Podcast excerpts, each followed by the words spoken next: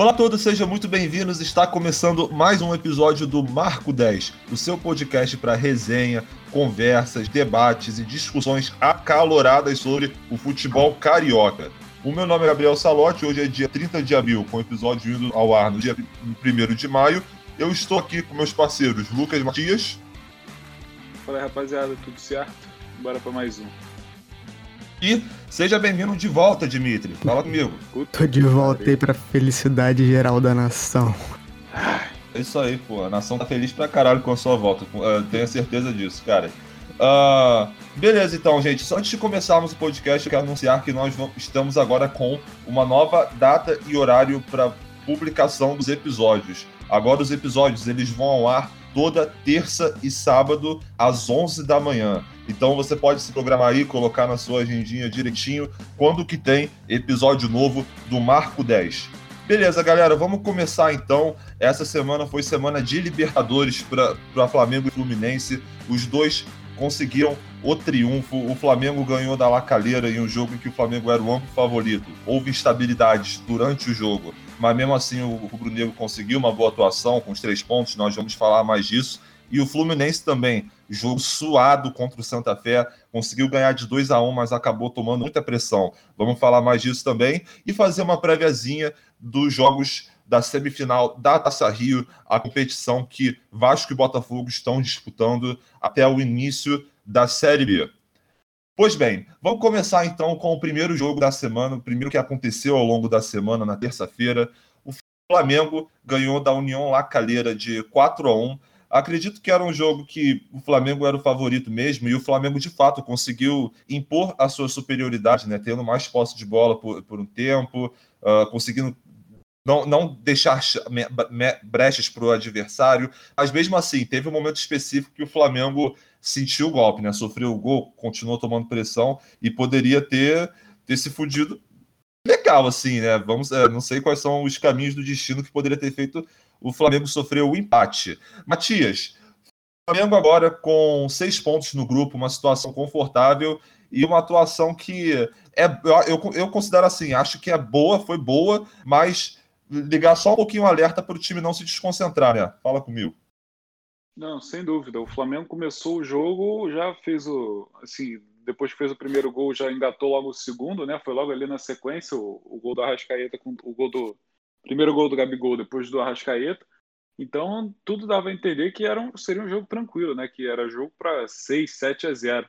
Mas aí voltou do intervalo, o Flamengo voltou meio bagunçado, parecia que voltou no, no salto alto ali, né? voltou para jogar com o regulamento embaixo do braço e acabou tomando aquele gol, um lançamentaço do, do cara do Lacalheira que achou o, o atacante lá sozinho e ele avançou correndo ali. Achei que foi uma falha do. Assim, não uma falha, falha, mas de posicionamento ali dos dois zagueiros, do Viana e do, e do Arão. Os dois ficaram olhando o cara avançar e ele saiu na cara do Diego Alves e, e deu um chute bonito ali, né? Um, uma trivela que a bola entrou lá no, no canto do, do Diego Alves, né? Mas depois disso, o Flamengo acho que se arrumou, se arrumou na, na, na, partida, conseguiu resolver os problemas e logo começou a pressionar de novo, né? Antes do segundo gol do Gabigol, ele perdeu uma chance, assim, que ele ia sair na cara do gol, né? Que o goleiro tinha errado. Mas logo depois ele consegue fazer o gol, uma outra jogada boa do Arrascaeta, que ele dá uma pressão ali no meio, toma a bola, e o, se eu não me engano foi o Vitinho que toca para o Gabigol fazer. Aí já tinha. A Lacalheira já tinha. Bruno Henrique, foi Bruno Henrique. Foi Bruno Henrique, isso. E te toca o Pedro fazer o último gol. Isso, aí o último gol é uma pintura, né? Um golaço do Pedro passando por todo mundo ali, dando um toquezinho por cima do goleiro. Que eu achei engraçado desse gol foi ali na hora que ele tá entrando na área, o Arrascaeta vem para cima dele, parece que, que quer ajudar, quer tomar bola, não sei, e ele bota só a mãozinha aqui no, no, no peito do Arrascaeta e fala: Não, pode deixar que eu sei o que eu tô fazendo e aí ele dá um toquinho a cavadinha e mete um golaço no Maracanã, né? Agora o Flamengo no grupo líder absoluto, dois jogos, duas vitórias e seis pontos, né? É... eu estou olhando aqui a, a, situação, o Flamengo está bem confortável, provavelmente vai passar em primeiro é, com a LDU em segundo, né? A LDU que ganhou do Vélez também né? na, no outro jogo do grupo. O Vélez foi tá na lanterna com zero pontos e a Lacalheira com um, então o Flamengo tem tudo para avançar sem susto nenhum. Acho que ganhando o próximo jogo já, já, se garante e depois só vai decidir se vai ficar em primeiro ou em segundo, né? Porque o Flamengo tem tudo aí para terminar em primeiro absoluto. Exatamente. Bem, falando um pouquinho das minhas considerações do jogo, eu já achei que na primeira metade do primeiro tempo, aliás, ao longo do, de boa parte do primeiro tempo, quando o Flamengo estava ganhando, a gente já viu uma característica do time que a gente estava insistindo muito nos últimos episódios até aqui. A gente estava falando bastante sobre o Flamengo ser um time que cruza muito na área, que tem como única alternativa ou quase única alternativa, o cruzamento na área, levantar a bola constantemente para ver se alguém desvia de cabeça, se aproveitar da altura do Bruno Henrique, mas nesse jogo, eu já consegui ver que o time tentou jogar mais com a bola no chão. Durante o primeiro tempo, você via que o time não tentava de cruzamentos deliberados jogar na, na, bola na área o tempo todo, e mesmo assim o time tentava colocar a bola no chão, trabalhar ela por dentro, infiltração de jogadores, ou pelo menos tentava o que eu chamo de cruzamento bom, né? Porque é o que a gente já discutiu aqui também, né? Eu acho que tem um cruzamento, entre aspas, bom e ruim. O ruim é quando você tá fora da área, quase sem nenhuma condição assim de cruzar e tá todo mundo na área, assim, meio que marcado, e você joga a bola na área, Deus nos acuda, seja o que Deus quiser. Agora, cruzamento bom é quando você cria a situação para que haja o cruzamento, quando quando você tem a, linha de passe feita para encontrar algum jogador indo para a linha de fundo, de preferência dentro da área, para poder fazer um cruzamento tipo rasteiro. Esse é, esse é o que eu considero um cruzamento bom, ou, ou seja, um cruzamento que você cria a situação para que ele aconteça, para que ele aconteça de forma que encontre tanto o cara que vai cruzar quanto o jogador que está recebendo da melhor forma possível e não um chuveirinho deliberado, né? Então acho que o Flamengo conseguiu executar esse do cruzamento bom. O Everton Ribeiro, que fez uma partida melhor do que ele já estava fazendo antes, pelo menos um pouquinho melhor, conseguiu encontrar o Isla algumas vezes ali pela, na linha de fundo para fazer esse cruzamento, né? Encontrando na linha de fundo dentro da área para fazer o cruzamento. O Flamengo tentando jogar por dentro algumas vezes. Uh, e, e, mesmo com um time que se fechava um pouquinho, né? Um dos destaques do jogo foi o esquema tático do Lacalheira, que eu vi muita gente debatendo sobre isso. É um esquema que não é, não é mais usado, né? Ele era muito usado na década de 2000, que é o 4-3-1-2 losango, né? Que é basicamente faz com que tenha uma linha de quatro, uma outra linha de três e uma outra linha ali com três jogadores. E, e esse esquema ele deixa bastante fechado no meio, mas deixa muitos espaços na latera nas laterais, né? O time, o time da Lacalheira teve dificuldades para marcar nas laterais, de fazer flutuar o time para a direita, depois para a esquerda, porque só três jogadores não conseguem cobrir todo o campo, né? Então por isso que a gente fez o Flamengo fazendo muitas viradas. Então o Lacalheira tinha esse esquema e mesmo assim o Flamengo conseguia jogar por dentro. Tanto é que o primeiro gol foi, eu achei muito bonito. Foi uma, uma ordem de passes ali entre o Arrascaeta, que tocou para o Gerson, que depois devolveu para o Arrascaeta, que conseguiu encontrar o Gabigol ali na área para fazer o gol, né? E o Lacalheira, junto a esse esquema de 4-3-1-2, eles estavam muito fechados. Boa parte do primeiro tempo eles não fizeram quase nada, cara, quase nada. E aí, depois do primeiro gol do Flamengo, foi quando o Lacalheira tentou sair um pouquinho mais. No que ele sair um pouquinho mais, o Flamengo fez o segundo gol logo em seguida, né? O Lacalheira estava no ataque, o próprio Everton Ribeiro que roubou a bola e já, já propôs o contra-ataque ali. Foi bem fácil. A, a, transição defensiva do Lacalheira foi uma, foi uma bela merda. Os posicionamentos dos zagueiros ali. O time estava fazendo contra-ataque. Foi muito fácil para Rascaeta fazer esse gol. E eu achei o goleiro do Lacalheira. Eu achei que um goleirinho um pouquinho melhor poderia pegar essa bola do Rascaeta. Apesar dela ter sido forte, eu achei que foi um pouquinho ali do lado do goleiro. Não sei se vocês têm alguma objeção contra isso, mas a impressão geral que eu tive é que o goleiro do Lacalheira mesmo, né? É fraco. E, pois bem, o Flamengo. O, e o, o, grande destaque foi o início do segundo tempo, que foi quando o Lacalheira mudou a sua estratégia de jogo, decidiu marcar mais em cima, tentou pressionar a saída de bola do Flamengo, e o Flamengo se deu um pouquinho mal com isso, né? Porque o gol do Lacalheira não surgiu de uma roubada de bola na defesa do Flamengo, surgiu ali da, da, da posse de bola do meio-campo, que foi, como o Matias falou, o lançamento do Ramires para o gol do Saez, que entrou no segundo tempo. E eu achei o erro de posicionamento da zaga, sim, mas eu achei principalmente do Bruno Viana, porque o Bruno Viana ele estava fora da linha de defesa, ou seja, ele era basicamente o único jogador ali que é, estava conseguindo dar a condição para o Saez. E talvez se ele tivesse um pouquinho mais de cruzamento e colasse mais com a linha defensiva, eles poderiam ter deixado o jogador, é, o Saez, fora de condição, mas não foi o caso. E ao longo do segundo tempo, porra, o Flamengo se deu um pouquinho mal com essa pressão alta do, do, do Lacalheira. Teve até um momento que o Bruno Viana quase entregou um gol, moleque. Foi incrível, assim. Lacalheira apertando a bola pra caralho. O, jogador, o Flamengo devolveu a bola pro Diego Alves, que tava lá na linha de fundo, e mesmo assim o time tava da Lacalheira subindo pra caralho. Aí o, o Diego Alves passou pro Bruno Viana, só que o Bruno Viana errou o domínio. Aí o cara da Lacalheira lá chegando foi, na bola. Foi o Bruno Viana, tipo assim, a bola foi tocada, acho que pelo. Pelo. Cara, quem foi? Foi o. Foi o. Na minha cabeça era o Diego Alves, eu vou até conferir não, aqui. O Diego Alves toca acho que foi pro Arão, se eu não me engano, e que toca pro. Eu tô, eu tô, com, eu tô com o vídeo aberto aqui. É... E aí o, aí o Bruno Viana não consegue o domínio, só que tá, também o Diego Alves não conseguiu o domínio, aí já perdeu o tempo da bola, já deu o tempo da, da do, do Neon Lacalheira dar aquela apertada mais firme. E aí tocou, se eu não me engano, pro Arão. Ah, não, ou foi pro Isla, foi um dos dois. Que aí tocou pro Bruno Viana e, e aí já tava. Os caras já estavam muito apertados, né?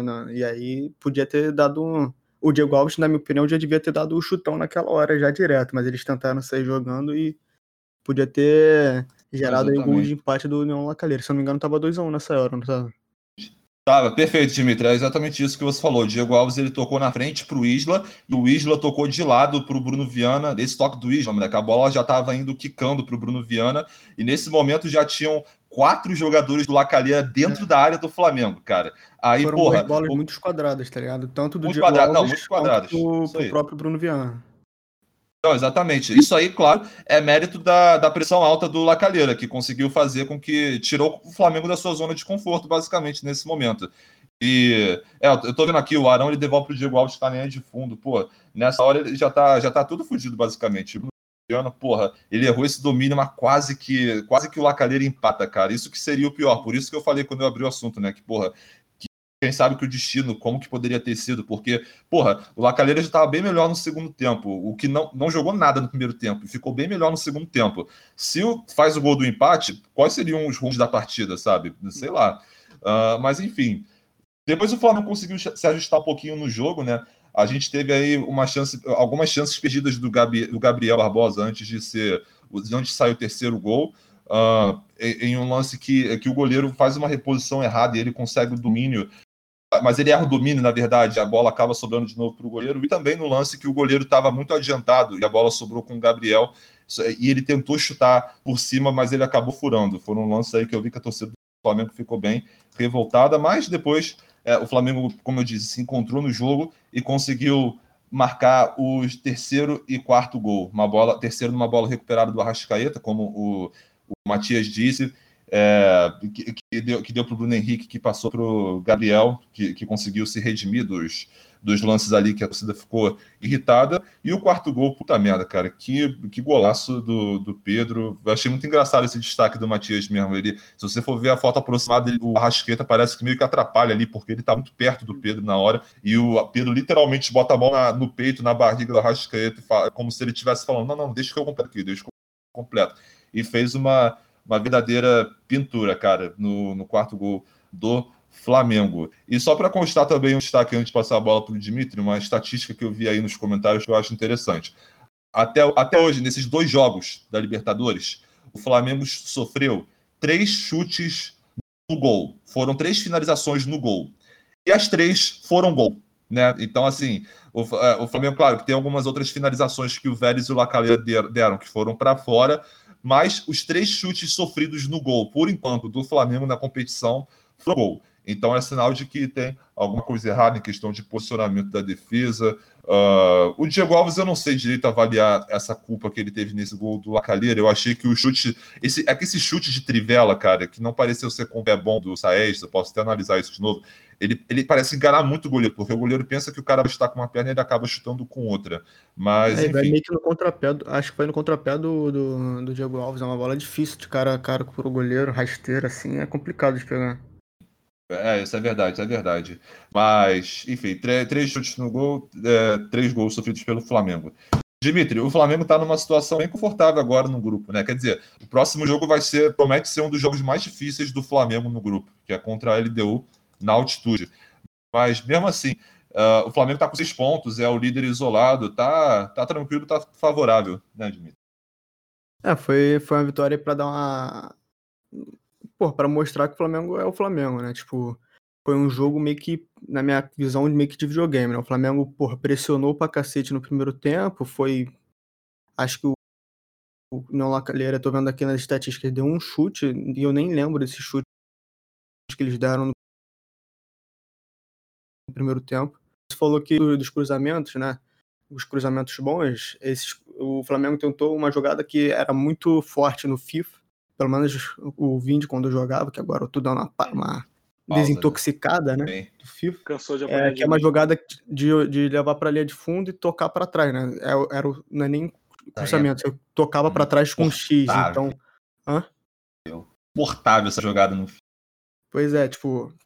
E é uma jogada muito forte, né? Porque você pega a, a defesa indo em direção pro gol e o atacante tá indo em direção pro gol. Então você meio que pega ele no, no contrapé do zagueiro, é difícil de marcar e, e é mais fácil para o atacante mandar direto. E o Flamengo fez muitos cruzamentos, né, passes para trás no, nesse jogo. Aí veio o segundo tempo, o União Lacaleira você falou que melhorou, mas porra, pode, acho que a, a, o certo tenha sido se expor mais, porque eu tô aqui com as estatísticas, só teve dois chutes no, no, no segundo tempo do União Lacaleira e um foi o gol, né, no caso, que foi o gol que a gente estava comentando agora há pouco.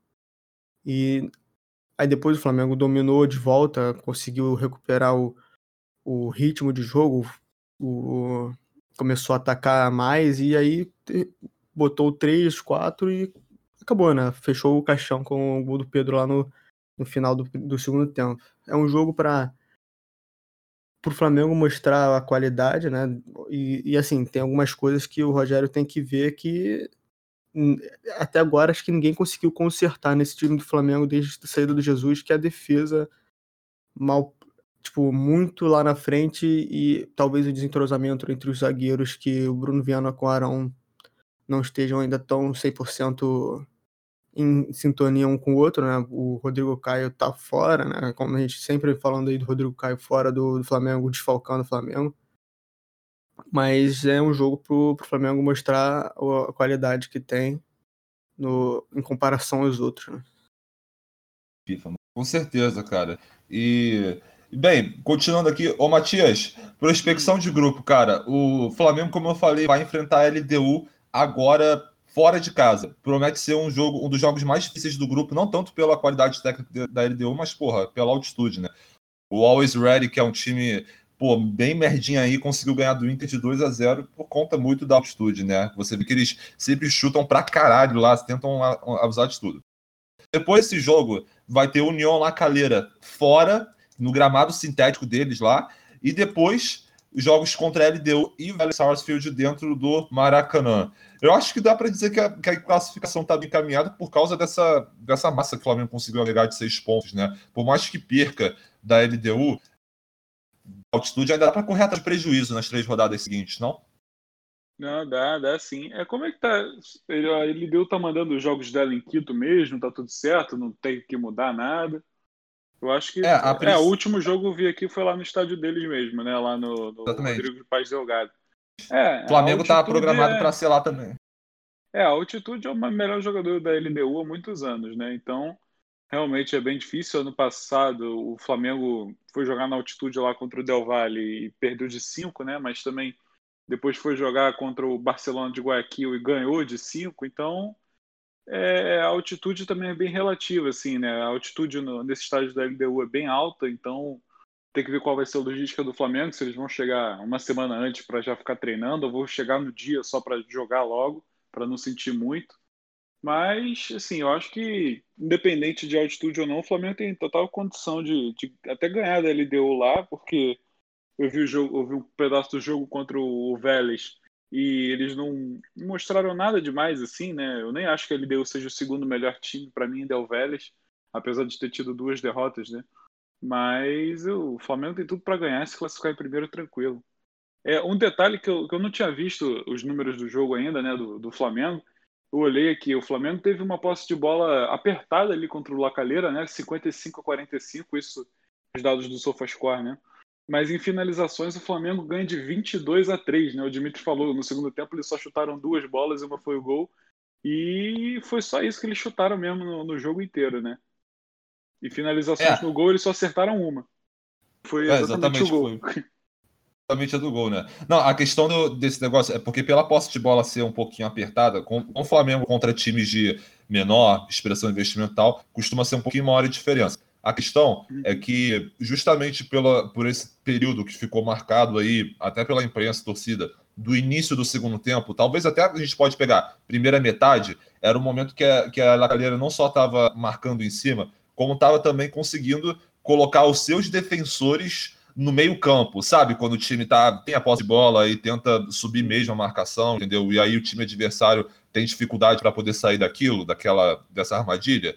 Então, uhum. foi nesse momento específico, e aí foi o momento que realmente aquela Calheira não conseguiu converter essa, essa posse de bola que ela teve naquele momento em finalizações. Eu até anotei aqui que a, que a Lacalheira, durante os primeiros minutos, isso aí é uma estatística que eu acho que não vai dar mais para ver, mas nos primeiros minutos do segundo tempo, a Lacalheira teve mais posse de bola que o Flamengo, tipo, bem mais. E foi um momento que o Flamengo não estava conseguindo uh, escapar muito, assim. E até esse momento do Bruno Viana, por exemplo, foi uma chegada perigosa, muito perigosa, poderia ter saído o segundo gol, mas isso acaba não entrando como finalização também, né? Então, esse, esse momento específico do segundo tempo foi um pouquinho pegado. Eu acho que a gente pode criticar, porque o Flamengo tem que melhorar, tem que mostrar mais contra times menores, mas mostrar mais, enfim, conseguiu jogar bem a maior parte do jogo. Dimitri, como a gente estava falando aqui com o Matias, acho que a situação do Flamengo no grupo tá tranquila, né? Quer dizer, pode ser que perca o próximo jogo contra a LDU por ser na altitude e tal. Eu vou votar, eu vou botar palpitão de segunda-feira que o Flamengo vai ganhar. Mas pode ser que perca, mas mesmo se perder, tem jogo para correr atrás, né? O União Lacalheira, gramado sintético também pode ser chatinho, mas acho que nada que o Flamengo não consiga tirar com o elenco que tem. E aí depois dois jogos em casa contra LDU e Vélez. Acho que tá, tá tranquilo acho, a situação do Flamengo, não tá não? Não, o Flamengo tá com 100% de aproveitamento, né? Conseguiu ganhar do, do principal concorrente, né? O concorrente mais forte até agora, né? No, em questão de elenco no, do grupo. E vai pegar aí os, provavelmente o terceiro melhor elenco do grupo, né? O Flamengo, depois Vélez agora LDU, é, a própria LDU.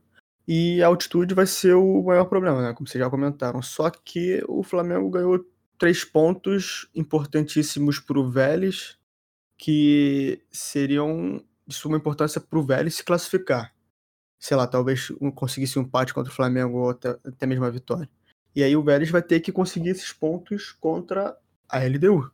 Então vai ser tipo uma disputa entre a LDU e o Vélez para esses próximos três pontos aí do, do, do próximo jogo. E o Vélez acabou ser... de perder para a LDU, né? Então, é isso que eu tô falando. O próximo jogo é. vai ser, desse, vai ser uma disputa entre os dois, né? Então o, o Vélez vai ter que disputar contra a LDU essa classificação no, no, último jogo dele. Não sei se é o último jogo, deixa eu conferir aqui.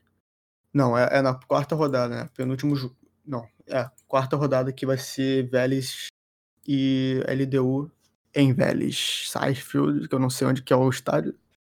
Mas. Em Buenos Aires. Pode crer. Vou acreditar. E. É. Então, vão ser três pontos aí que, tipo, ou um ou outro vai ganhar, ou vai ser empate, né? Então, meio que, tipo, no máximo a partir daí o LDU vai. Se o Flamengo perder pra LDU, o LDU vai ganhar os pontos e vai estar tá na frente do Flamengo por ter ganhado do Vélez.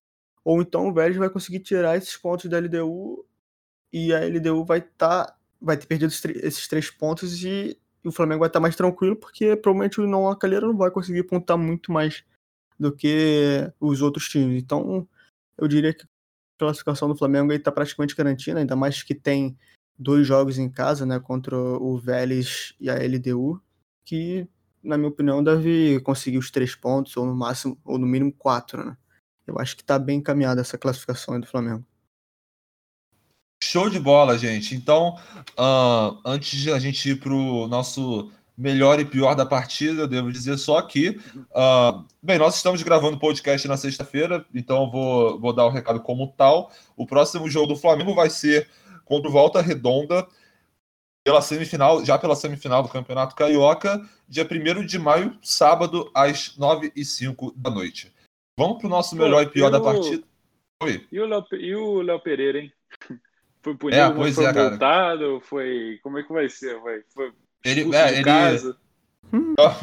expulso de casa, vamos ver. Se vai que a torcida do Flamengo expulsa ele é. uh, da casa dele, cara. Mas ele realmente só vai ser multado mesmo. Já, já saiu isso, que inclusive ele vai ele vai estar à disposição até para amanhã. Só que só que mesmo assim, cara, o ali, aliás, desculpa, ele não vai, desculpa, erro meu, ele não vai ficar à disposição amanhã, ele vai receber uma multa mesmo. E, e é o que a gente está vendo aqui no clima do Flamengo tá, tá muito tenso, né, cara, com isso, é. porque, porra, é, é foda, né, cara? O cara é, descumprir assim, principalmente o jogador que não tá em, em, em, alta com a torcida, né? Como eu li, porra, antigamente o jogador que saía pra festa era o que decidia em campo. Agora, porra, o pior é que o pior que um dos piores do Flamengo agora que vai sair para a festa é, é pedir para é. ser entrado nas redes sociais, né? Sinceramente. Então o Léo Pereira tá, é, foi multado. Eu, eu tinha lido antes que ele ia, ia amanhã para o jogo, só que era fake news, pelo visto, né? A internet uhum. está cheia delas. Muito bem, gente. Melhor pior em campo. Vocês querem começar? Eu começo. Flamengo e União La Calera. Eu vou, eu vou, dar, eu vou dar o meu primeiro mesmo, só para só sair falando mesmo. Eu vou escolher o meu melhor em campo como o Arrascaeta. Eu sei que o Gabriel fez dois gols e o Bruno Henrique deu duas assistências, mas para mim o Arrascaeta se manteve constante no jogo todo, teve qualidade durante o jogo todo, uh, fez um golaço, deu assistência para o Gabi no primeiro gol, conseguiu, não deu assistência no, no terceiro gol, no segundo gol, mas foi, mas, aliás, terceiro gol, mas foi ele que que roubou a bola, né, para isso, para o Bruno Henrique dar, dar o passe para o Gabriel. Então, para mim, o Arrascaeta foi o melhor da partida. E o pior, cara, eu acho que essa foi uma partida nivelada por alto, em que é difícil a gente escolher um para pior, mas eu acho que eu vou dar para o Bruno Viana mesmo, pela questão que eu acho que o gol do Lacalheira poderia ter sido impedido, talvez com um posicionamento um pouquinho melhor dos zagueiros, e nesse caso vou dar uma sacrificada no, no Bruno Viana, e também por, aquele, por aquela questão lá do do quase gol do Lacalheira, que por mais que tenha sido uma falha geral, porque foi um monte de passe quadrado, como o Dimitri falou, uh, eu achei que, que, sei lá, quase que foi a culpa dele. Tipo, se fosse ele que tivesse dado aquele gol, se ele tivesse literalmente dado o segundo gol para Lacalheira, a gente estaria aqui talvez escolhendo ele como o pior da partida, né? Foi uma partida nivelada por alto. Eu acho que aquele, aquele lance foi mais culpa foi. do próprio Isla ou do Arão. Você lembra quem você viu quem foi? Foi, foi o Isla, foi o Isla, foi o Isla. Então, acho que foi mais culpa do Isla do que o próprio, o próprio Bruno Viana. Ele, o, o cara é tem que saber eu acho a hora que assim, de dar o passe, tá ligado? É, é Isso é verdade, mas. Se eu dou um passe para você, você tá sendo. O cara tá vindo te marcar, você tá de frente pro gol. E eu dou um passe para você ruim, quadrado daqueles, a culpa é minha, né? Que eu, eu te dei, eu te botei na fogueira. A culpa não é a sua que, que tava posicionado lá, dando a opção e veio o cara te marcar. A culpa é do cara que tá com a bola tinha a opção de, de, de dar o chute para frente e preferiu dar o passe. Para mim, a, a, culpa é mais de quem é. deu o passe no, no momento errado para a pessoa errada do que de quem recebeu. É, o grande problema para mim é que, é que o Bruno Viana ele, ele podia ter dado. É porque o Bruno Viana, o grande problema aqui, ele recebeu o passe e ele acabou. O problema é que os dois, tanto o Isla quanto o Bruno Viana, eles poderiam ter dado o chutão, né? Mas acabou que isso não aconteceu. E o Bruno Viana, eu, eu acho que ele iria dar o chutão, mas ele dominou para isso. E quando ele dominou, o cara do Lacalheira já estava no cangote dele. É, eu acho que o Isla, mesmo o Isla tendo dado esse passe quadrado, que sim foi ruim, eu acho que os dois poderiam ter tido a disposição para dar o chutão. É, o Bruno Viana acabou dominando a bola ali, uma bola que realmente veio por cima, meio difícil de, de chutar, mas que permitiu a chegada do adversário, a pressão do adversário, e ele também quase perdeu a bola ali. E se ele tivesse dado o chutão para mim, mesmo que fosse ali para lateral, muito perto da linha de fundo, já, já teria sido melhor, porque ele acabou dominando numa situação que estava de muito perigo ali. Então, acho que é compreensível você achar que a culpa é mais de um ou de outro, mas eu vou entender que nesse erro generalizado, a, o que o Bruno Viana quase permitiu acaba se agregando ao que o Bruno Viana fez parte de ter permitido no gol da Lacalheira. Por isso, meu voto vai nele. Se vocês tiverem outro voto também, eu, eu, eu respeito. Então, o melhor para mim é a Rascaeta e o pior é o Bruno Viana, mas com o voto aí de que ele está se agregando no elenco e, e também, é, de modo geral, fez até uma partida correta. Como eu falei, é, nivelado por alto esse jogo, né? Senhores, quais os seus os decretos? Pô, cara, eu vou votar no Arrascaeta também como melhor, mas, sei lá, acho que como pior em campo não tem um assim para destacar, porque o Flamengo não sofreu muito, né, com, com o União Lacalheira. Eu vi, eu senti o Everton Ribeiro de novo, talvez um pouquinho apagado, não vi muito dele em campo, Mas eu. Pra mim, tanto faz quem é o pior em campo, porque pra mim não teve um pior em campo, pra ser sincero. Perfeitamente. É, eu achei que, como eu falei, eu achei o Everton Ribeiro um pouquinho melhor do que ele estava nas últimas partidas, É, mas ainda assim é mal, ele muito abaixo, destruído. muito abaixo do Everton Ribeiro que a gente conhece. Ele, ele, ele, ele conseguiu aparecer algum, alguns lances muito específicos, sabe? E mesmo assim, é como eu falei, é, é muito abaixo do Everton Ribeiro que a gente conhece, entendeu? É, é- é difícil. E eu entendo, é- a sua dificuldade também foi a minha. Eu só escolhi o Bruno Viana porque, é, porque, sei lá, é nivelado por alto essa partida, como eu falei. O Flamengo não teve uma atuação assim, que fala que a gente selecione um jogador que foi muito, muito ruim. Mas enfim, tudo bem. Matias, É, eu também vou, vou com vocês aí, não tem muito o que falar, não. O melhor foi o Arrascaeta. E o pior também vai de, de Bruno Viana, porque pra mim é muito decisivo esse lance de você influenciar direto no gol, então pra mim vai ele como pior. perfeitamente, gente. É, show de bola, então, quase consenso aqui. A gente não, não elegeu o pior em campo. Melhor nós três achamos que posso, foi a posso com você, não tem problema de botar ele também. Não, não, eu- eu- não, calma, sem Assim, calma. pra mim não teve um Não, agora você não vai botar ninguém, seu Beleza, babaca. então, não. Agora Tá perdeu o direito à Não vou escolha, não. papi. Aí? Vou ficar em cima do muro mesmo. Igual um gato que eu sou. Nossa senhora, essa, essa Dá foi. pra dar ban? Dá pra dar ban ainda? Coisa? Não, essa foi- Dá pra eu te Vamos- dar ban, porque eu sou o criador do, do Discord aqui. filho. Porra, tu que É, inventou a banido. plataforma, brabo. Fui eu mesmo. Pô, tem que banir vocês dois da existência, moleque. Isso sim, tô cansado dessa merda. Tá É. bom. Então, Ah, vamos juntar nele então, vamos. E aí partiu. Tá, vamos embora então, gente. Vamos continuar falando da Liberta, do outro time carioca participante, o Fluminense, que após ter um empate difícil contra o River Plate, mas difícil no sentido de que, porra, é, conseguiu se provar contra um adversário o Fluminense agora conseguiu ganhar do Santa Fé por 2 a 1 fora de casa, primeira vitória na competição e, claro, o marco histórico do Fred, né? Se tornou o segundo maior artilheiro da história do Fluminense. E, mas foi um jogo bem complicado também. Se a gente está falando que o Flamengo teve um momentozinho ali em que ele acabou tomando a pressãozinha do Lacalheira, o Fluminense teve que sofrer, né, cara? Foi suado, não- é, foi mais na do que na técnica. Isso é Libertadores, né? Dimitri, quais são as suas opções, suas impressões sobre essa vitória muito, é, muito suada, muito maneira do Fluminense? O que, que você viu ali em campo, Dimitri? Eu acho que essa foi uma vitória que talvez mostre muito o que, que é o Fluminense, tipo, na sua essência. Porque foi aquele jogo que o Fluminense sabe. O Fluminense é um time que sabe sofrer, né? Sempre soube. E na sua história toda. Não é, foi assim em 2009, foi assim. Porra, na, sei lá. A vida toda. Foi pra ser campeão em 2010 também, no, sendo campeão no finalzinho. O Fluminense sempre foi o time de de botar o seu torcedor com, com o coração na goela, né?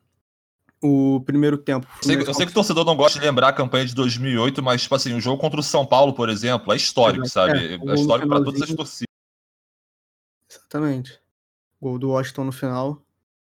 E assim, o primeiro tempo o Fluminense conseguiu abrir o placar cedo, né? Foi os cinco minutos, se eu não me engano, com Uhum. uma jogadaça do, do Kaique pela direita, que tocou pro Nenê e deu um passe de calcanhar, um deboche, né? Só que no Arrascaeta, jogando. E o Fred dominou, tirou do, do, do, do goleiro e marcou o primeiro. Antes disso, o, o próprio time do Santa Fé já tinha uma, teve uma chancezinha de gol. Que porra, que time esse é do Santa Fé que não consegue finalizar direito, né? Porque eu te falar, a quantidade de, de oportunidades que o Santa Fé teve de, de, de fazer o gol, principalmente nesse final do, do, do, do segundo tempo, que teve uma bola em que os dois atacantes lá se, se um bateu no outro, porra, teve um acidente lá, sei lá, um atropelou o outro. E, porra, ia sair de cara com o Marcos Felipe, mas ninguém conseguiu chutar a bola. Mas enfim, primeiro tempo o Fluminense abriu o placar, teve outra chance lá. Se eu não me engano, também foi com o Kaique que chutou na trave. O Fluminense não ficou com a bola, né? não quis ficar com a bola. Se eu não me engano, o, o- a posse de bola do, do, do Santa Fé foi superior a 70% no primeiro tempo. 73 a 27. No primeiro tempo? Não, no, no jogo todo. No primeiro tempo foi 75 a 25. Então, é, então foi hum, o no, no segundo tempo então foi menor, né? Porque se diminuiu pro, pro, pro geral, mas enfim. É, foi 72 a 28 no segundo tempo. O, e aí o, o Fluminense soube jogar no, no contra-ataque, né? Sobre aproveitar bem do, do Kaique, do, do Luiz Henrique e sobre ser muito bem objetivo, né? Que, que parece que é esse o formato que o, que o Roger quer dar ao Fluminense. Um time que chega e finaliza e, e faz o, o, café com, o café com feijão, o arroz com feijão. e, e aí no segundo tempo, de novo, no primeiro minuto, o Fred faz o seu, seu segundo gol aí, terceiro gol na, na, na Libertadores. Aí você pensa, porra, 2 a 0 45. Ah, vai ser um massacre, né? Não tem como. Só que aí se acontece do, do Egídio que até que para mim, na minha opinião, estava bem no jogo, né? Hum, deu assistência pro Fred. Dele tomar o segundo amarelo e botar o jogo para perder, né? Tipo, o, o, botar a perder tudo que o Fluminense lutou para conseguir a vitória de, de até então 2 a 1 né? Teve o gol do, do, do Santa Fé num, num erro lá de saída de bola dos zagueiros, que o, o, o foi o Geraldo que, que, fez o. deu um chapéu no Marcos Felipe e, e botou para dentro. Mas. E aí o Egídio toma o segundo amarelo. O primeiro amarelo dele foi bem, bem questionável, mas o segundo para mim foi foi para foi para amarelo sim, foi uma expulsão, segundo amarelo justo. E aí o Fluminense se perde, né? Na verdade não se perde, mas faz o que fez muito bem ano passado, que foi se segurar lá atrás. Aí o Roger tinha acabado de fazer duas substituições, se eu não me engano, foi o Casares e o próprio Bobadilha que entraram. Não, no... entraram o Casares e o Gabriel Teixeira. Então, mas aí depois entraram mais. Ah, então Isso. foi o Bobadilha e foi o. Caio foi, Paulista. Foi o Caio, Paulista que entrou e. Isso. Entraram os dois e. Só que aí, um minuto depois, o Egídio toma o segundo amarelo e aí faz o quê? Tira. Tinha entrado o Casares e o Gabriel Teixeira, o Bobadilha e o Caio Paulista. Quatro atacantes. É. Tu vai tirar um dos caras que acabaram de entrar? Aí foi o que aconteceu. Tirou o menino lá, o Gabriel Teixeira, e botou o Danilo Barcelos de, de para ficar lá na, na, na, lateral esquerda e segurar o time. Ficou, ficaram dois, late, dois praticamente laterais, né? O, o Caio Paulista ficou junto com o Egídio marcando. Do outro lado ficou o, o meio que o Casares segurando um pouco com, com Calegari e bola para frente para quando conseguisse segurar a bola, para o Bobadilha segurar lá na frente e, e conseguir o máximo de tempo possível para passar o tempo foi mais ou menos esse o jogo, né? O, o e aí, depois que o, o Egílio tomou amarelo, foi só só o, o, Santa Fé atacando, atacando, mas não conseguia, porque a bola aérea do, do Fluminense, o Lucas Claro e o Nino conseguiam tirar tudo, ou então o Marcos Felipe conseguia segurar a bola muito bem, estava saindo bem seguro, né? Diferente do, do, do, que parecia no primeiro tempo do jogo contra o River, que fez aquele pênalti lá esquisito. Mas para mim, Marcos Felipe salvou o Fluminense nesse jogo. E, e aí o Fluminense sofreu, sofreu até o final e conseguiu sair vitorioso. Né? Mérito pro, pro Marcos Felipe, que foi brilhante no jogo, e pro Fred, que conseguiu fazer dois gols no, num jogo importantíssimo pro, pro Fluminense.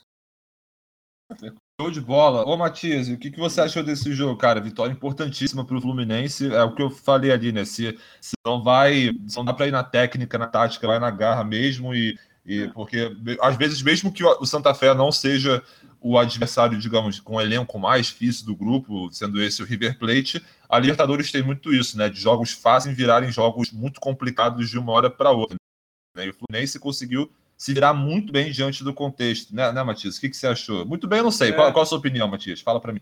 Não, com certeza. Até a expulsão do Egídio eu estava achando um bom jogo do Fluminense. Ele não estava muito com a bola, mas o Roger ele não se propõe muito a isso também quando ele joga fora de casa contra um adversário mais bem qualificado, né? Dá para lembrar o jogo contra o Flamengo também. O Fluminense, daquele gol do Julião, o Fluminense também não fica muito tempo com a bola.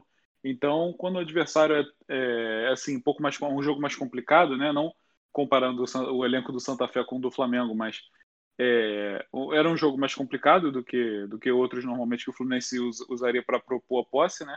Então ele se, se fechou, se estava se defendendo bem, conseguia sair bem no, no, nos contra-ataques, né? E não estava sofrendo tanto assim, né? Aquele, o Fluminense também cara, além assim da qualidade do, do Fred, das, das defesaças ali do, do Marcos Felipe, dele tá saindo bem, o vigor físico ali do, dos zagueiros que conseguiram cortar tudo, o Fluminense também contou muito, muito com a sorte nesse jogo, cara. Foi, foi um fator assim tão determinante quanto, sabe? Porque o único cara que estava incomodando o Fluminense muito ali no, no, no, primeiro tempo era o John Arias, camisa 11 do, do Santa Fé. Ele estava ganhando todas em cima do Calegari, ele estava entrando muito na área e conseguindo cruzar, ele estava fazendo um salseiro ali muito muito forte, assim, sabe? Era, um, era o cara mais qualificado ali do primeiro tempo. Ele levaria o melhor em campo da Comebol com certeza se ele continuasse no jogo. Mas aí num lance ali bem esquisito, o Luiz Henrique chuta uma bola e ele que ele vai que esse John Arias vai tentar cabecear e o, Luiz Henrique acaba sem querer acertando ali no queixo dele e ele vai a nocaute, sabe? E, e não tem condições de jogo e ele acaba sendo substituído no segundo tempo. Então o Fluminense ele deu sorte nisso, deu sorte também umas duas ou três bolas que o, o Santa Fé conseguiu botar na área. Os caras ou furaram ou chutaram fraco, assim. Então a sorte nesse jogo foi muito, muito determinante. É, ainda bem que pro, pro lado do Fluminense, né? Mas assim, ainda falando um pouco do jogo, né? Eu achei que o Fred, com certeza, surreal que ele faz ainda até hoje. É, é diferente para o tricolor comemorar um gol do Fluminense, comemorar um gol do Fred. É, é surreal ali o que, que esse cara representa. Mas, assim, também não tem como destacar nesse jogo o Marcos Felipe, né? Eu, todo mundo sabe, é, sou muito fã da, da posição de goleiro, é a posição que eu mais gosto. Sempre vou passar pano, sempre passei. Então, esse jogo eu fico feliz que eu não tenha tanto trabalho assim para passar pano, né? Porque se redimiu, com certeza. A gente nem lembra que ele falhou no, no jogo contra o River. E Acabei nesse jogo. É, então você vai tomando seu. Né? Hum. A gente sempre esquece. Ele se redimiu 100%. Assim, o que ele fez no jogo contra o Santa Fé é sacanagem. Assim, a atuação histórica que vai ficar na memória aí, né? Então, o, o Fluminense, quando tem o Egídio expulso, é, o Roger assumiu que seria 100% só se defender, e era o que estava fazendo. O Bobadilla, quando recebia a bola lá na frente, estava sozinho, não tinha o que fazer, era segurar a bola na frente e esperar uma falta ou alguma coisa, não tinha como construir uma jogada, e ele ainda consegue um, um, uma infração ali dentro da área do Santa Fé, né, que é aquele lance de dois toques. Então o Fluminense conseguiu se propor bem ali na, nessa, nessa medida na hora que entrou o Danilo Barcelos e teve que mudar tudo, né? O Caio Paulista também eu achei que entrou muito bem, ele bem voluntarioso ali, brigou bastante, conseguiu roubar algumas bolas até. Então eu acho que foi um jogo assim de, de falar de almanac porque acabou sofrendo mais do que o necessário, mas é, nessa proposta de sofrer conseguiu se defender bem e saiu aí com três pontos no jogo importantíssimo fora de casa, né? Agora o River também venceu do do Barranquilha no, no outro jogo do grupo. Então, o Fluminense está na liderança pelos gols fora, né? Mas está completamente empatado com o River em tudo. O River também ganhou de 2 a 1 Então, estão os dois com uma vitória e um empate. Dois gols pró e um gol contra. É, quer dizer, dois gols pró e dois contra, né?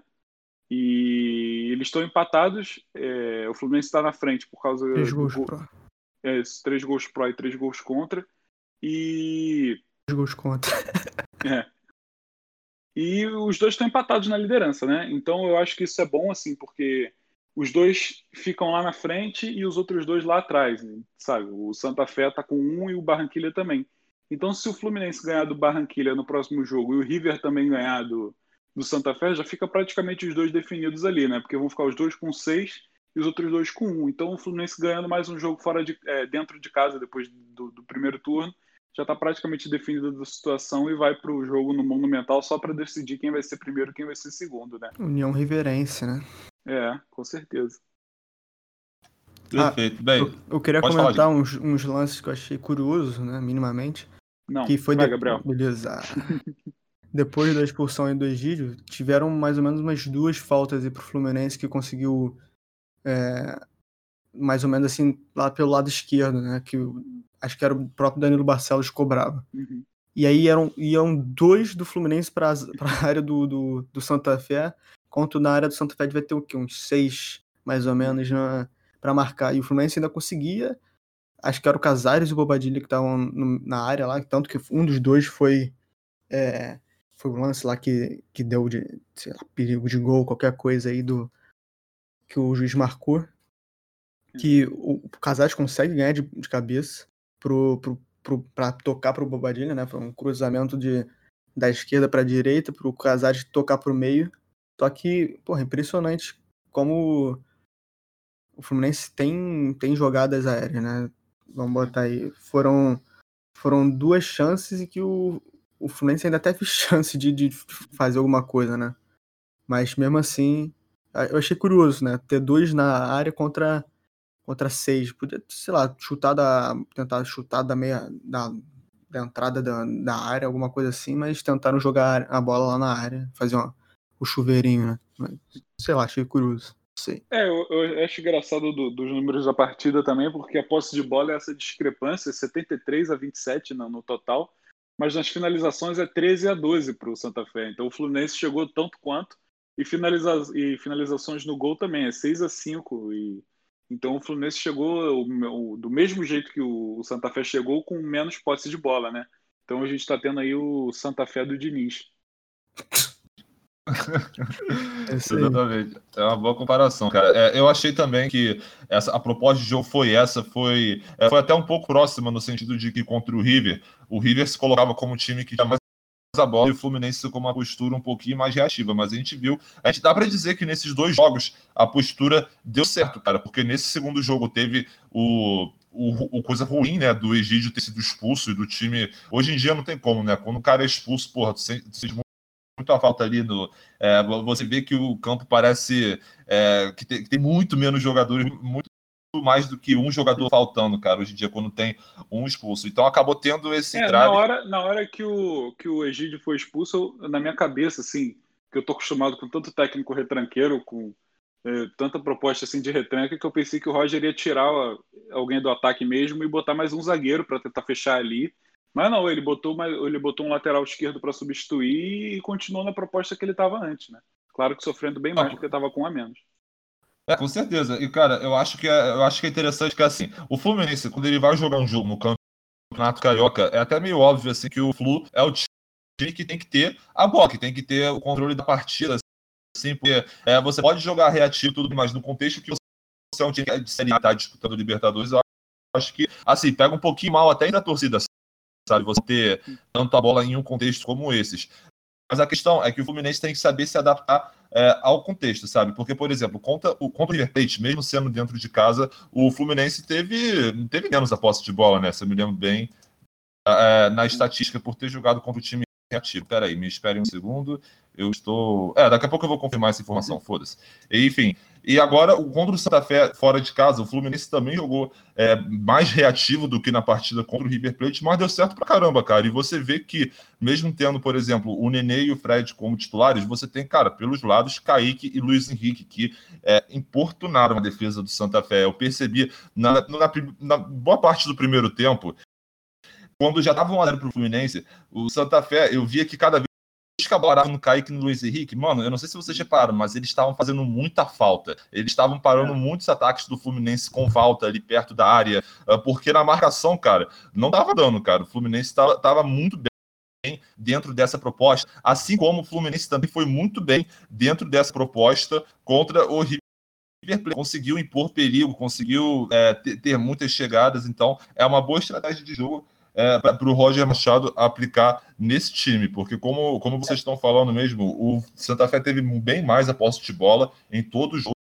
mas ainda assim não conseguiu. Às vezes teve quase o mesmo número de finalizações que o Fluminense. Eles não conseguiram transformar essa posse de bola em chances de gol, pra, é, praticamente, né? Como o Matias falou, o, a, principal, a principal chegada do Santa Fé era com Arias ali na, é, no setor esquerdo, né, no lado direito da defesa do Fluminense, em que o Calegari realmente estava tendo muita dificuldade para conseguir parar ele, mas uh, em uma partida é, que foi bem que foi eu achei ruim do Calegari, principalmente por conta desse embate individual contra o Arias. Uh, o Egídio, se a gente for avaliar a parte dele, a gente vai invariavelmente colocar o cartão vermelho no negócio como impactou o time, mas a, a partida do dos defensores. Assim, cara, o Lucas Claro realmente tem uma falha ali de atenção na hora do gol do Santa Fé, mas, porra, eu achei que os dois, principalmente o Lucas Claro, muito seguros ao longo da partida, principalmente quando no fim da partida o Santa Fé, meu irmão, partiu para o chuveirinho mesmo, só bola na área, só bola na área. Lucas Claro tirou uh, quase todas para mim. Então, se a gente for avaliar a partida da, da defesa do Fluminense, eu achei que foi é, suave, apesar dos laterais. E, e, bem, o Fluminense continuou nessa proposta. Foi um jogo em que o Fluminense entrou no, no primeiro tempo, conseguiu marcar um gol logo no início, entrou no segundo tempo, conseguiu marcar um gol logo no início também. Aliás, pô, cara, que jogador é o Fred, né? Fazendo aí. Eu tenho que. Eu esqueci de confirmar essa estatística, eu vou ter que confirmar. Mas talvez com 37 anos seja um dos melhores inícios de temporada do Fred na sua carreira, né? Porque ele é. tem marcado no Carioca, ele tá com oito gols na temporada, cinco no Carioca e três na Libertadores, né? Inclusive os três gols do Fluminense na competição até agora foram marcados por ele. Foram marcados por ele. Então, que início de temporada. O Fred é um cara completamente técnico, experiente, cara. Ele exala isso quando você vê ele finalizando aquela finalização, porra, que ele chuta com muita força, muita precisão, e é impossível o goleiro pegar, é, ou até possível, mas muito difícil. No, como a gente já descreveu o gol contra o River Plate, cara, uh, esse primeiro gol contra o, o Santa Fé, ele já o Nenê, porra, passa de calcanhar do caralho do Nenê também. Ele é. já domina. Essa é, jogada a... foi muito foda. Todo mundo que participou dela fez um negócio foda, né? O Kaique faz uma jogadaça, o Nenê dá um puta passe e o Fred um puta domínio para chutar, né? É. É né? Gabriel? Tá Pô, bom, se não concorda, era só discordar, não precisava sair do podcast. Ah, ele tava comentando um negócio de, de falta do. Deu, do... deu merda pra mim, enfim. Voltou, voltou. Não, você tinha comentado um negócio de falta do Santa Fé, né? Que eles estavam parando muito o jogo. Eu tô vendo aqui, foram 26 faltas do Santa Fé contra 16 do Fluminense, sendo que o Santa Fé tomou só dois cartões amarelos. É, eu achei esse árbitro muito. o critério dele muito esquisito, sabe? E o Fluminense tomou quatro cartões amarelos no, na, no total da partida, né? Então, a gente. Só botando aí estatística aí pra, pra jogo, não vou comentar nada, não. Só só botar Cara, informação, pô, tá certo. E aí, cara, só pra concluir o que eu tava falando mesmo, é, não, o que eu tava falando antes que eu supostamente saí da chamada aqui que deu ruim, uh, o Nenê, ele teve esse lance do calcanhar, mas ainda assim, eu sinto que a partida dele não foi primorosa, sabe? Que uh, antes da partida mesmo já tava surgindo aquela discussão, né? Casares, queremos casais titular. Vamos ver como é que o Roger vai se virar com esse embate no decorrer da temporada, né? E, bem, eu tava falando do, do Fred, que realmente toda a construção do primeiro gol foi bonito, o Fred chutou bem pra caralho, o segundo gol, o Egídio deu, deu o cruzamento ali, o Fred conseguiu se colocar bem na pequena área, com uma boa cabeçada, uh, e o Fred também, o que, uma das coisas que eu mais gosto, mano, é o fato de que toda vez que ele faz gol, ele vai comemorar, fazendo a comemoração do sapateiro, do engraxate, do, dele pedir o joelho do cara que participou da jogada, deu, deu assistência e tal. E isso entra muito naquilo que a gente tem conversado, né? Que o Matias falou que esse elenco do Fluminense é, é unido pra caralho e que isso vai ajudar muito no decorrer das competições que vão ter esse ano, né? E, cara, só para concluir mesmo é. meu comentário, assim, é, teve esses dois gols e tal, mas aí depois teve o gol do Santa Fé, onde eu já falei que achei que foi um pouquinho de falha do Lucas Claro, e a expulsão do Egídio, no contexto que eu achei que é, o segundo amarelo foi ali bem justo, né? O Egídio chegou, porra, praticamente quase fazendo o cara dar um, é, uma, banda ali no cara. Mas assim, é, é, eu achei, cara, que eu, o comentarista da transmissão falou isso, eu até concordei, mano. É, assim, ele, invariavelmente, acho que ele invariavelmente teria que tirar um dos caras que entrou, né? Porque até aquele ponto o Fluminense tinha feito quatro substituições e as quatro foram da galera mais para frente, né? É, é, dos, dos, quatro que jogam ali no ataque e do meio, no meio atacante. Mas Uh, cara, eu teria tirado o Bobadilla, cara, e teria deixado o Gabriel Teixeira. Eu sei que o Fluminense deixaria de ter uma referência, mas o Gabriel Teixeira, ele poderia ajudar muito mais o time, para mim, com a sua velocidade, né? Ser quase como uma válvula de escape. Até aquele ponto eu achei que ele tava bom. Ele quase fez um golaço, moleque.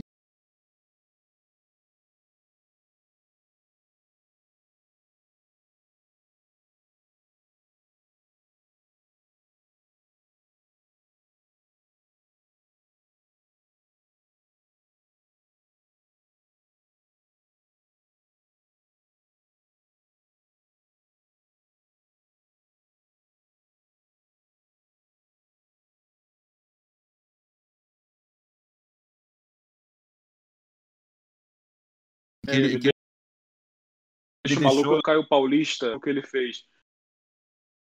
Fosse um pouco. A, a torcida entenderia mais, mas. É, o Bobadinho, cara, assim. É, ele é grande, né?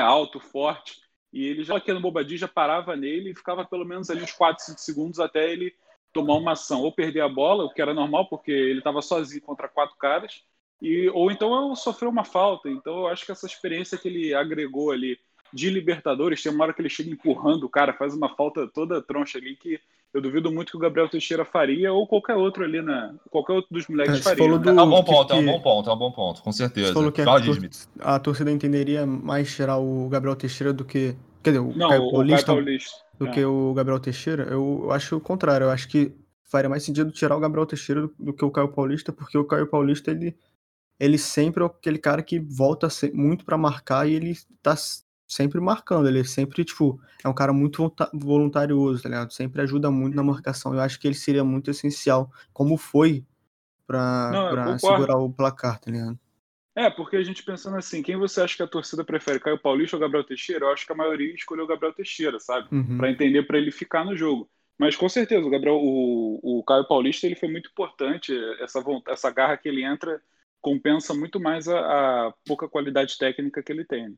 É, porque a proposta foi outra, né? Seria uhum. outra. Não, se, o, se o tivesse com, com o elenco inteiro, não tivesse um a menos, faria muito mais sentido tirar o Caio Paulista. É, e, porque... e o Kaique e o Gabriel Teixeira eles têm essa falha na marcação, né? Nenhum dos dois marca muito bem. Uma coisa que o Luiz Henrique faz, que ele marca bem pra caramba. Exatamente. Então, eu a acho proposta que do fez Fluminense, sentido também. A proposta do Fluminense depois da expulsão do Egídio foi segurar o placar. Não tinha como você sair para jogar tocando bola, porque não ia dar, né? Se tá com um a menos é mais difícil. Então, eu acho que fez, fez mais sentido tirar o, o garoto do que tirar o Caio Paulista, que além, além de tudo é um cara mais forte, né? Verdade, é. é um bom ponto também a questão da, da, experiência, essa parada de reter a bola no campo de ataque também acaba sendo muito importante, né? E é o cara com normalmente mais experiente, mais forte tem, com certeza a capacidade de fazer isso, muito bem. Uh, só para completar o meu comentário mesmo, eu esqueci de falar do Brabo, né, cara? Que é o Marcos Felipe. Ele realmente foi bem pra caralho. Ele fez defesaça ali, cara. No, no, no... Aquela defesa que ele fez no, no, último minuto, cara, espetacular. Ele foi decisivo para essa partida. Nos momentos que o que o Santa Fé estava levantando muita bola na área, ele estava saindo ali com segurança, quando não era o Lucas Claro para fazer o corte, era, era o Marcos Felipe para poder é, rebater. Só só tem um lance, cara, que eu não, que eu, que eu não entendi muito bem, que foi uma ocasião que o Marcos Felipe, que o, que o cara do Santa Fé recebeu a bola é, perto da entrada da área, e o Marcos Felipe estava muito adiantado, ele estava tipo assim, na linha do pênalti, sabe? O que eu achei muito. Mas ele consegue pegar depois, né? Não, ele, ele consegue. Não, exatamente. Ele, ele consegue então, pegar, ele é exatamente. Ele sabia. Ele é. que era pra estar ali, é evidente. Muito forte. É, exatamente, porra. É, ó, o, cara, o cara é tão bom que, porra, até pra, pra ver o futuro, cara. tipo, que porra é essa, mano? Que mais tu quer num goleiro, tá ligado? É. Uh, acho que vai ser talvez é um concorrente a melhor do jogo, que a gente vai decidir agora, mais difícil, né? Com o Fred tendo marcado dois é. gols. Muito bem, gente. Eu queria perguntar também, o, o, Mati falou um pouquinho aí da perspectiva dele sobre a tabela do Fluminense, e eu queria perguntar a isso pra você. Ó, exatamente. Eu queria também perguntar isso para você, Dimitri. Uh, uh, eu acho que o Fluminense e River Plate agora uh, conseguiram se juntar ali uma, uma panelinha braba, né? Os dois nessa terceira rodada podem chegar a sete pontos e os outros dois, Júnior Barquilha e Santa Fé, ficar apenas com um ponto. E aí o Fluminense vai ter dois jogos seguidos em casa, né, cara? Eu acho que a, como a do Flamengo já está bem encaminhada, do Fluminense também, eu diria que está tão encaminhada, cara, ou até talvez mais que a do Flamengo, né, Jimmy? Eu não diria isso não, mas assim, se o Fluminense ganhar do Júnior Barranquilha lá na Colômbia, vai ser mais encaminhado do que o Flamengo, porque vão sobrar dois jogos contra os dois piores times, né, em casa. Então, aí sim se pode dizer que o Fluminense é mais encaminhado do Flamengo, mas hoje eu não diria exatamente isso não, porque ainda vai pegar um Júnior na Colômbia e, e o River Plate na, bom, na, na bomboneira. Lá, lá no Monumental. Monumental. Então, calma, eu não diria exatamente isso não, mas se o Fluminense fizer o arroz com feijão ou o café com feijão, né, vai, vai dar bom. acredito. É, o, o, bom, o bom é que o jogo contra o River Plate é, é na última rodada. Esse com certeza vai ser o jogo mais difícil, porque assim, se a gente for pegar com, em comparação com o Flamengo, realmente, o que em tese seria o jogo mais difícil para o Flamengo, questão de elenco, de ir para a Argentina, já passou e o Flamengo conseguiu ganhar. Dá muita. Dá muita não, não é folga, dá pelo menos uma confiança mais de que a classificação está garantida. O Fluminense vai ter esse jogo na última rodada. Eu acho que a grande chave é, é chegar nessa última rodada já classificado, né? Do que o está tá perto, assim. Eu acho que a situação, na minha opinião, a situação no grupo do Fluminense está confortável, até porque, principalmente porque o time está mostrando futebol de quem consegue as vitórias, de que eu falei, não vai na técnica, vai na raça, e é isso aí, sabe? Eu acho que os dois cariocas, eu diria, eu não sei se é um tá melhor ou pior, mais garantido ou menos, mas os dois estão conseguindo mandar bem, né, no, nos seus grupos. Uhum. Então, gente, vamos para o melhor e pior da partida do Fusão, cara. Vocês querem começar? Melhor ou pior? É, eu, eu acho que eu posso puxar essa. É, o, o melhor é assim, é uma, uma, boa, um bom questionamento, é uma boa dor de cabeça entre o Fred e o Marcos Felipe. Eu puxo muito para goleiro, então talvez o meu voto fosse o Marcos Felipe, mas é, pela, pelos recordes que o Fred bateu, dois gols essenciais aí, também conta igual as defesas do Marcos mas eu vou com o Fred, vou votar nele como melhor. E como pior, nem tanto assim por pelo jogo, porque é, antes de ser expulso, o Egídio estava jogando bem, na minha opinião, né? Deu assistência, estava conseguindo neutralizar lá o ataque do, dos caras. Mas a expulsão pesa muito, dificultou muito um jogo que estava assim, se encaminhando para ser uma vitória tranquila. Então o pior para mim vai ser o Egídio. Se fosse só no campo bola, Talvez eu votasse no Calegari ali, mas é, o fator da expulsão para mim pesa muito. Então eu vou de Fred e Egídio. Eu vou corroborar com você também, cara. Eu acho que uma menção honrosa pro Marcos Felipe, cara catou é, demais. É, uma menção zaça. Porra, porra, pra caralho, cara. Mas o Fred, pô, até pelos gols, como você falou, pelo recorde, como você falou, pelos gols, ele é, é com certeza os maiores ídolos da, da história do Fluminense, tá aí marcando história na Libertadores, vou dar o melhor para ele. E o pior para o Egídio também, eu concordo com você, se fosse questão de bola em campo, talvez seria o Calegari, mas a expulsão do Egídio, ela acabou prejudicando demais o jogo inteiro do Fluminense sabe? Então, é, por conta disso, eu achei que ele também foi é, um pouquinho displicente no, no, Então, sim, ele, ele jogou bem né, até esse lance, uh, deu assistência, mas faço coro com o Matias. Eu vou ter que acompanhar vocês, não tem como fugir muito disso daí.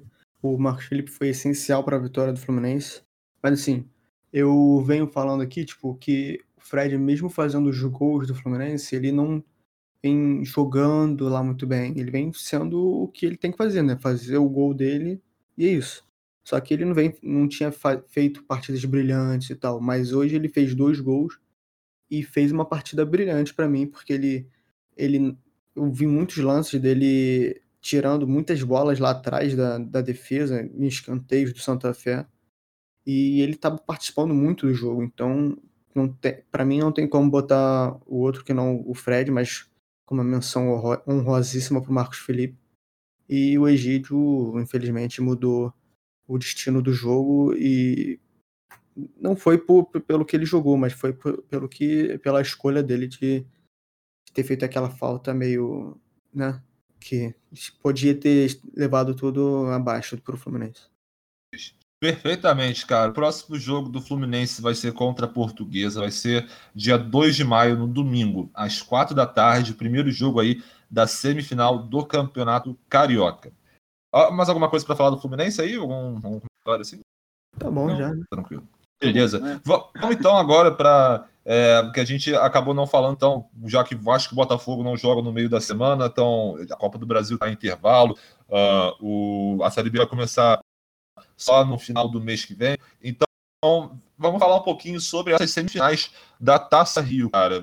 O torneio aí de que o Vasco eu acho que tem, pode se dar o, Vasco e o Botafogo podem se dar o luxo de tratar como uma intertemporada. O Vasco tá com um time já melhor, mais estruturado, que o torcedor tá gostando mais ver, enquanto o Botafogo tá assim, tem que melhorar, né? O último jogo foi uma goleada, mas foi uma goleada contra o Lanterna da competição. Eu e o Matias falando disso no último episódio, que, porra, é, o Macaé não é, fazia... Quem está comprometido com o podcast vem fazer, né? Diferente de outras pessoas aí. Ficam botando Ai, faculdadezinha na frente, aí é foda. Tá falando de mim? Não, de forma ah, alguma. Tá. Achei que tivesse, ah, parecia muito. Mas ainda vamos lá, é. vamos lá. É, uma, uma, direta, uma direta aí que, que a carapuça vai, talvez se vir em mim, filho. Mas enfim. Uh, cara, mas é, exatamente. O, o Botafogo goleou o Macaé, mas fazia seis partidas que o Macaé só tomava, tomava gols no primeiro tempo. E contra o Botafogo foi a primeira partida em sete que o Macaé não tomou gol no primeiro tempo. Então, é, assim, tem muita coisa para melhorar ainda, né? O Vasco vai enfrentar o Madureira no sábado e o Botafogo vai enfrentar o Nova Iguaçu pelas semifinais da Taça Rio. Ô Matias, quais são, quais são as suas expectativas para esses jogos, cara? É, será que, será que aquela, aquele, naquele pique lá de Carmona, cara? Eu estou esperando mais, dois, mais é. jo dois jogos terríveis. As expectativas são as piores possíveis, né? Não, tô brincando. O Vasco do Cabo até dá assim um ânimo pra gente ver os jogos, né? É um time que ah, tá mostrando mais. Então eu acho que esse jogo do Vasco contra o Madureira vai ser mais interessante. Mas também fica assim, o Botafogo do Chamusca não tá mostrando muita coisa, mas também a gente pode começar a ver o começo de uma evolução aí, né? Então são dois jogos que a gente vai, vai ter bastante coisa para avaliar é, tanto negativamente quanto positivamente aí, né? Respectivamente para cada time, Botafogo e Vasco.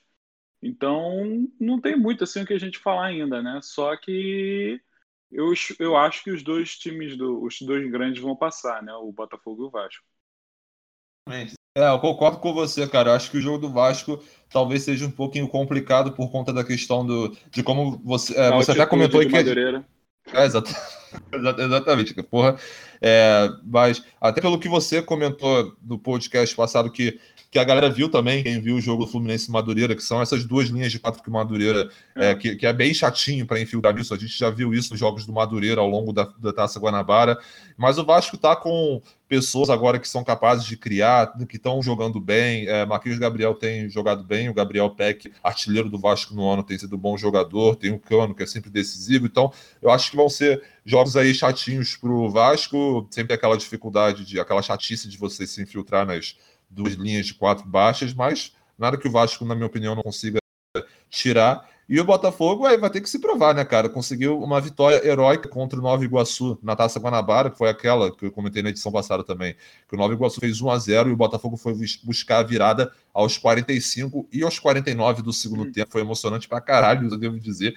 Mas uh, é isso. Eu, acho que eu nem sei se o torcedor tá esperando direito esse título da Taça Rio, né? Eu acho que o torcedor quer ter mais confiança no seu time para a disputa da Série B, coisa que o torcedor do Vasco já tem. E claro, né, porra, é, assim, perder para o Madureira e para o Nova Iguaçu pode ser considerado vexame. E a gente já falou, se o Botafogo perder para o Nova Iguaçu, o Chamusca cai. Isso eu acho que não tem quase nenhuma dúvida. Não que eu seja a favor disso, mas o Chamusca já está balançando, cara, por não ter conseguido classificar para a próxima fase do, porra, do Grande Carioca. E se perder para Nova Iguaçu, é, é de cair o cu da bunda mesmo. Então, eu acho que vai ser jogo tranquilo, eu acho, o Vasco, e para o Botafogo vai ser complicadinho, né?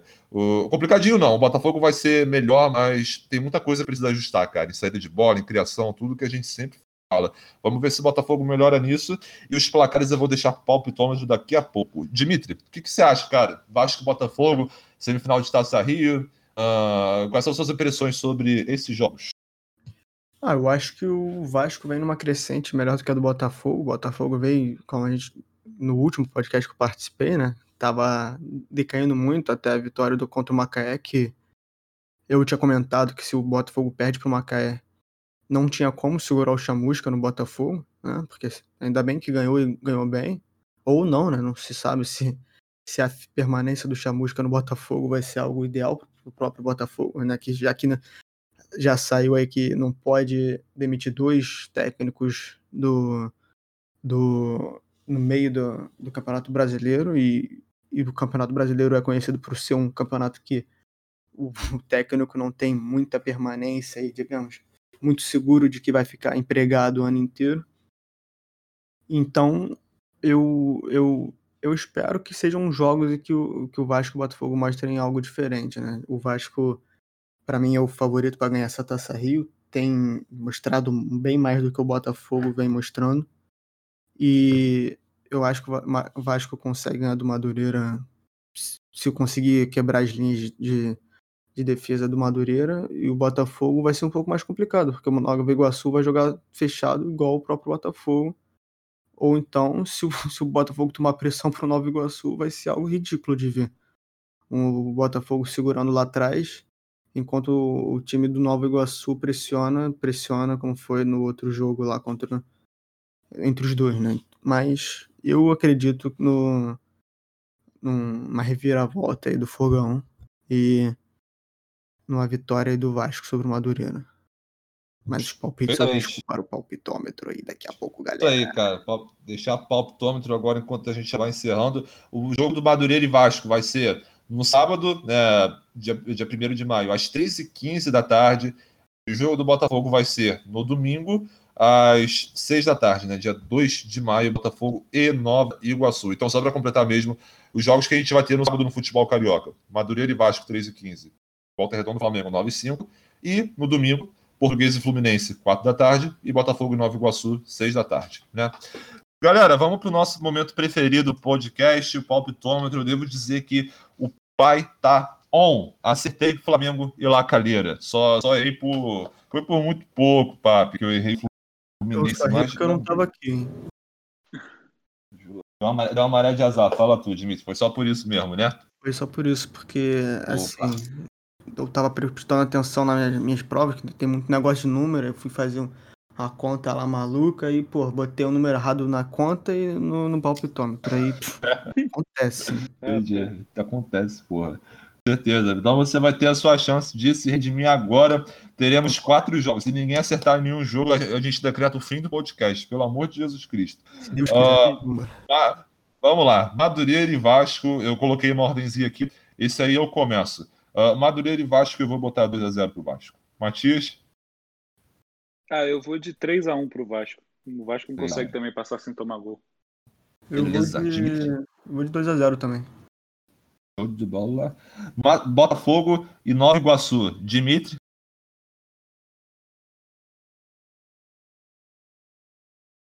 Fogo. Eu vou, cara. Uh... Porra, eu vou, eu, vou, eu vou cometer o crime. Um a um. Vamos lá, Matias? Porra, eu ia meter um a um também, mas eu vou de 1 a 0 Nova Iguaçu. aí cometeu o crime do crime aí. Vamos é, lá. Eu vou de 1 a 0 ah, Nova Iguaçu. Perfeitamente. Flamengo volta redonda. Matias? Flamengo volta redonda, eu acho que vai ser 2 a 0 pro Flamengo. Zero. Eu acredito, eu ainda não vi alguma notícia oficial, mas eu acredito que vai ser um mistão mesmo, né? É, assim, eu não sei também o caso do Fluminense, mas. Uh, vamos. Dimitri, Flamengo e volta redonda. Cara, eu. Sinceramente, eu, eu acho que vai ser um jogo. Como eu, eu como suspeito que o Flamengo deve entrar com o time B, eu acho que vai ser um joguinho mais chato do, contra o Volta Redonda do que o do Fluminense contra a Portuguesa. Então vou voltar num 2 a 2 hein? 2 a 2 sempre toma só. gol mesmo, esqueci disso. É, exatamente. Se quiser mudar, mudar o placar também, eu vou botar 2x1 um Flamengo. Não, não, regra não. Já foi. eu vou botar 2x1, um, repeteco do, do último jogo entre eles. Justamente. Aí é foda. E o último jogo, eu começo Portuguesa e Fluminense. É como eu falei, né? O Fluminense deve vir com o time totalmente reserva o time misto nessa porra. Porque eu acho que independente dos dois, eu vou botar. Eu vou botar um 2x0 pro Fluminense. É, foi mal. Matias? É, eu vou de 1x0 pro Fluminense. Beleza. E Edmir, para terminar? Você botou 2x0 pro Fluminense? Botei, botei. Então vamos num 3x1 pro Fluminense. 3x1 para o tricolor carioca. Beleza, então, gente, acabamos aqui o palpitômetro e encerramos também essa edição do Marco 10, cara. Quero agradecer novamente, como sempre faço, as presenças de vocês dois aqui, meus parceiros. De nada. É isso aí. Isso aí. Ô, Matias, tá com a rede social aberta aí, cara? Não, vou abrir agora. Esse, esse é sempre o meu medo. Enquanto o Matias abre a rede social, devo dizer, episódio novo toda terça e sexta às 11 da manhã. Essa terça-feira nós vamos analisar a rodada Esse do sábado. Oi? Terça e sábado. Não, tô falando da próxima edição, tô falando da próxima Ah, edição, sim. a que a gente vai gravar Beleza. na segunda-feira. Nós vamos analisar é, os jogos dos quatro grandes pela, pelas disputas aí restantes do Campeonato Carioca, fazer nossas prévias e o nosso palpitômetro para mais uma semana de Copa Libertadores da América. Né? O Flamengo vai enfrentar a LDU na terça-feira, às nove e meia da noite, e e o Fluminense vai enfrentar o Júnior Barranquilla na quinta-feira, às sete da noite. Tá com as redes abertas aí, Matias, agora? Tá, tudo abrido. Vamos Aí. lá, então.